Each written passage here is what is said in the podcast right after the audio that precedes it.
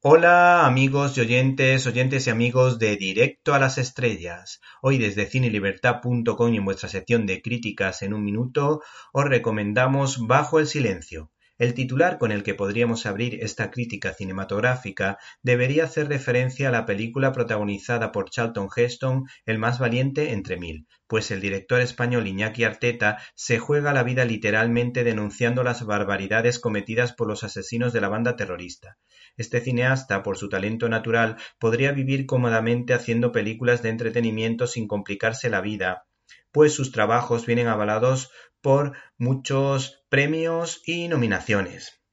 Sin embargo, Iñaki Arteta ha optado por filmar documentales que, desde diferentes ópticas, analizan el problema vasco que tanto daño ha hecho a la sociedad española. Es el autor del Infierno Vasco. Yo he visto dos de sus documentales, Once entre mil y Olvidados, ensayos cinematográficos que siempre me han impresionado.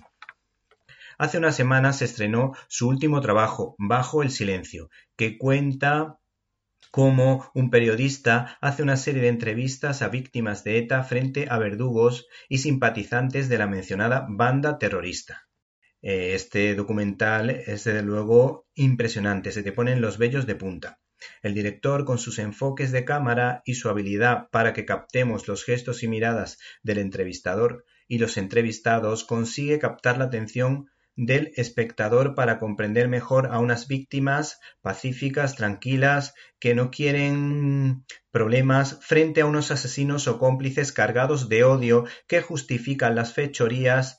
porque el mal existe en el mundo, aunque algunos no lo quieran aceptar, y por otra parte, por el lavado de cerebro al que someten a niños y adolescentes, que sirve para preparar un caldo de cultivo para crear cachorros de lavanda y una fuerza humana que les apoye con el voto, con las manifestaciones, con la palabra, manipulando a la opinión pública para que justifiquen lo injustificable. El documental transmite la impotencia y el desazón que muchos debemos sentir ante una sociedad fanatizada a la que no le sirven para nada argumentos o ningún tipo de argumento.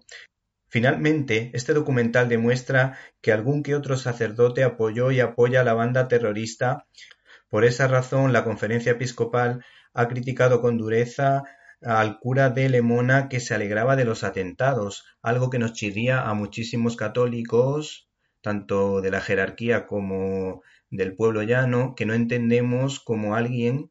como un cristiano, como este sacerdote de Lemona, puede apoyar los atentados de unos asesinos que no respetan la libertad. Mi más sincero aplauso, por otra parte, a un valiente entre mil,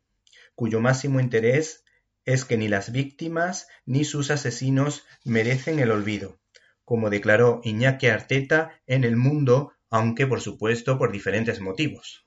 porque no se pueden comparar a las víctimas y ponerlas al mismo nivel que a los asesinos, y desde luego nos ha molestado mucho que todavía existan pueblos y zonas del País Vasco donde se hacen homenajes a los asesinos, algo realmente incomprensible,